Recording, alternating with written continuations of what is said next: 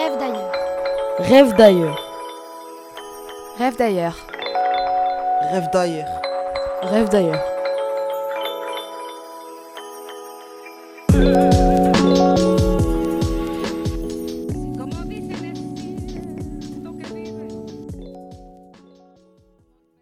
Je m'appelle Adilia Makame et je suis une Somalienne de 28 ans. Je vis en Espagne depuis maintenant 6 ans et je suis là pour raconter mon histoire. À l'âge de 20 ans, j'ai décidé de quitter mon pays pour plusieurs raisons. La vie là-bas était très compliquée, je pourrais même dire invivable.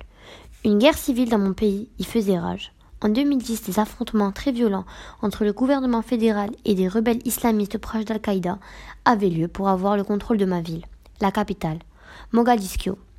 Je n'arrivais pas non plus à trouver de travail pour subvenir aux besoins de ma famille. Le taux de chômage des 15-24 ans était tout de même haut en même temps. 10,5% de la population de cet âge essayait de trouver un travail sans succès. La misère dans laquelle je vivais m'a poussé à quitter mon pays, comme 1,5 million de Somaliens, soit 20% de la population somalienne. Je voulais une situation stable, et la seule solution, c'était l'Europe. Mon voyage jusqu'au Maroc a été long, environ un an. J'ai dû passer par l'Éthiopie, le Soudan, la Libye, ou travailler comme esclave dans des plantations d'oranges pendant deux mois pour pouvoir payer des passeurs jusqu'en Algérie. Mais le pire souvenir que je garde, c'est la traversée du Sahara. La chaleur et le manque d'eau étaient un véritable enfer. Arrivé au Maroc, je prends l'identité de Babacar, sénégalais. De cette façon, je ne me faisais pas abuser par le groupe de migrants qui allaient partager ma nouvelle aventure qui était d'aller de Tanger jusqu'en Espagne. À Tanger, la vie de migrante était très compliquée. Entre racisme et exclusion, on ne s'y sentait pas bien. On a squatté un immeuble pendant deux semaines et le propriétaire est venu nous chasser violemment. On a dû dormir dans la rue. Mais quand j'ai récolté l'argent nécessaire pour payer les passeurs, j'ai été embarqué dans un 4x4.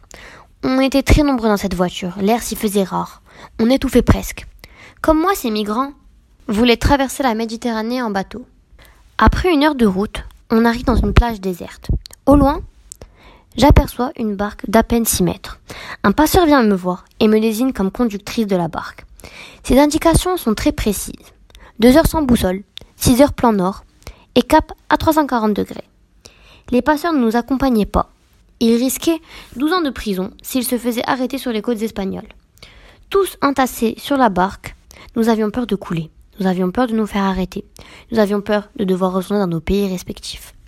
Après 12 heures passées à naviguer, nous voyons enfin les côtes espagnoles. Au même moment, notre moteur d'à peine 12 chevaux tombe en panne. Les migrants et moi faisions tout pour redémarrer le moteur, mais à la vue d'un bateau de police espagnol, nos espoirs tombèrent à l'eau. La police espagnole a mis tout le monde en prison pendant 40 jours. C'était le protocole. Comme je m'étais entraîné à répondre à leurs questions, j'ai été libéré avec un sauf-conduit valable pendant un an. Ensuite, j'ai réussi à commencer une nouvelle vie. Je me suis installée à Marbella et je travaille en tant que serveuse. Je n'ai pas vécu de xénophobie ici. Les gens doivent être habitués aux migrants. Je ne regrette pas les choix que j'ai faits. Je vis dans un appartement, pas très grand certes, mais grâce à cette vie, je peux envoyer de l'argent à ma famille chaque mois. Trouver un travail a été certes très compliqué, mais la motivation dont je faisais preuve a su convaincre mes employeurs.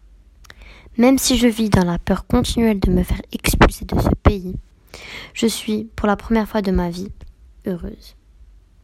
Je prie chaque nuit pour pouvoir rester ici encore longtemps. Rêve d'ailleurs. Rêve d'ailleurs. Rêve d'ailleurs. Rêve d'ailleurs. Rêve d'ailleurs.